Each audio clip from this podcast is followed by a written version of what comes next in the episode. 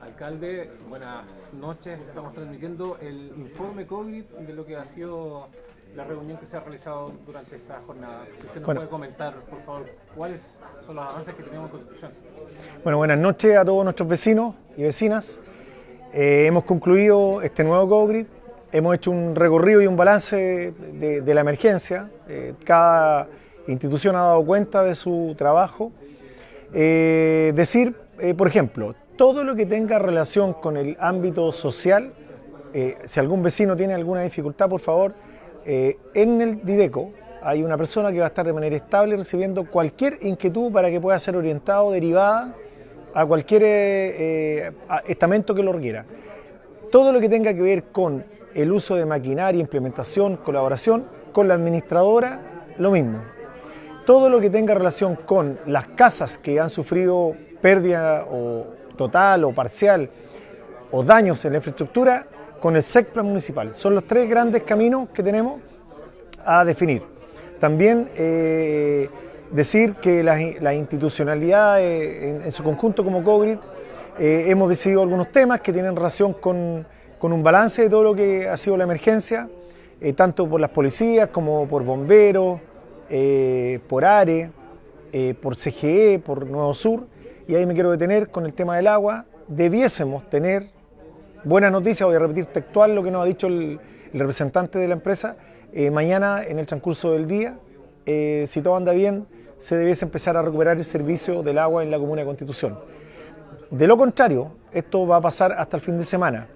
Nosotros eh, hemos planteado que a partir del día lunes la comuna vuelva en, ojalá en su potencial a la normalidad absoluta, que recuperemos las labores que cada uno desarrolla, que cada uno ejecuta, eh, la educación nos interesa que vuelva a su normalidad, por lo tanto el día lunes no hay ninguna excusa para, no volver a clase.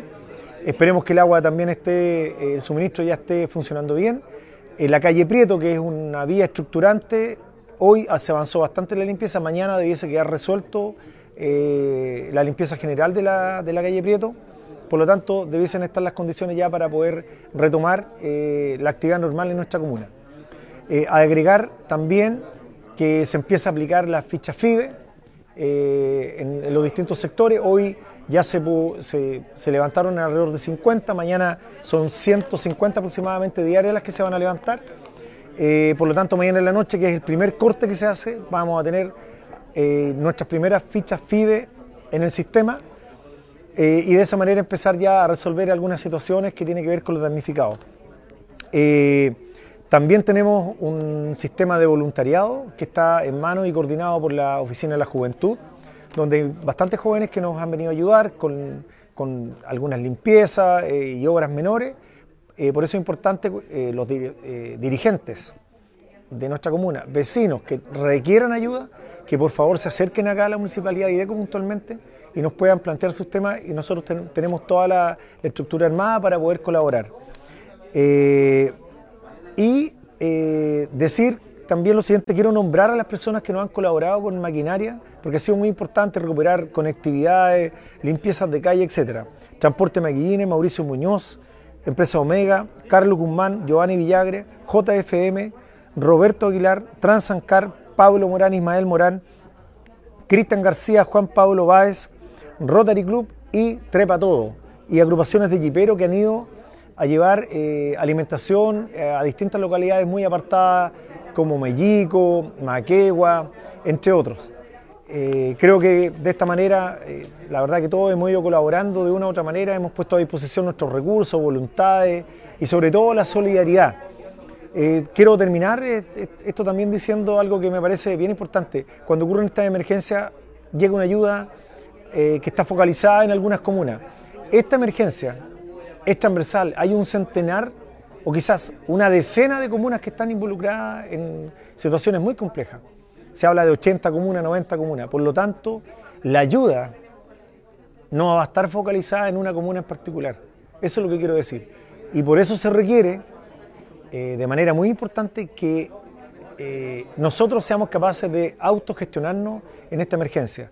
Esperemos que los recursos lleguen, sobre todo a la gente que está ligada al sector productivo, económico, turístico. Eh, hablo de la gente que se dedica a las cabañas, boteros, eh, la gastronomía, que, podamos reactivarla rápido quienes hayan sido damnificados, porque obviamente eso nos va a servir a todos para retomar el, tranco de la comuna.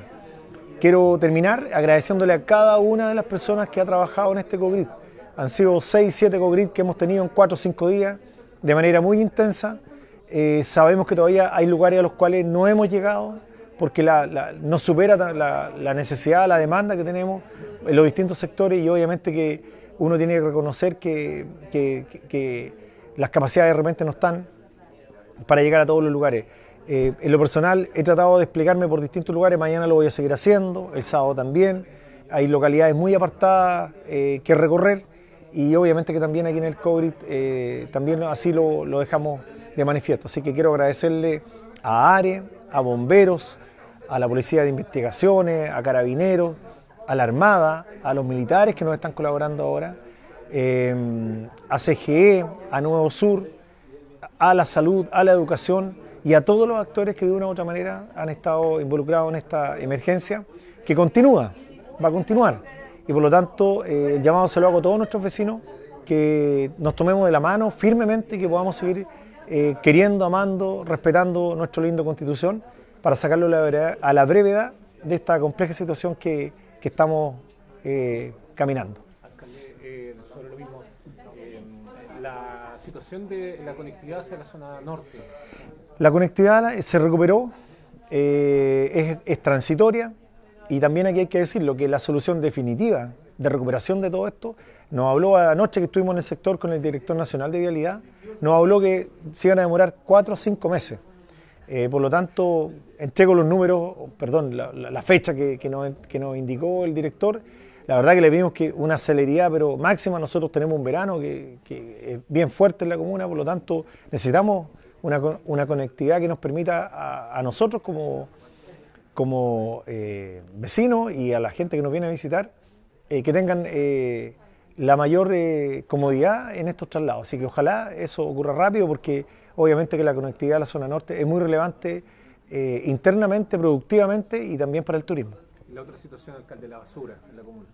Bueno, la basura, eh, a partir de mañana el retamo ya va a estar eh, restableciendo sus labores, su funcionamiento y nos va a permitir poder hacer el traslado ya de manera normal. Esperemos que mañana o a más, tardar, a más tardar el fin de semana, que es lo que nos han informado desde tal, que la razón por la cual la basura no la hemos podido sacar de manera normal, tiene que ver obviamente con la contingencia. El dispositivo final donde llegan los residuos eh, ha tenido complejidades como muchas situaciones en, producto de la, gran cantidad de lluvia y eso es lo que ha ido retrasando estos días el retiro de la basura. Mañana no se saca que nos van a informar temprano en la mañana. Entonces, si es así, no hay ningún problema del desplazamiento de, la empresa eh, que le presta servicio al municipio para que traslade los residuos. Vale, muchas gracias, buenas noches.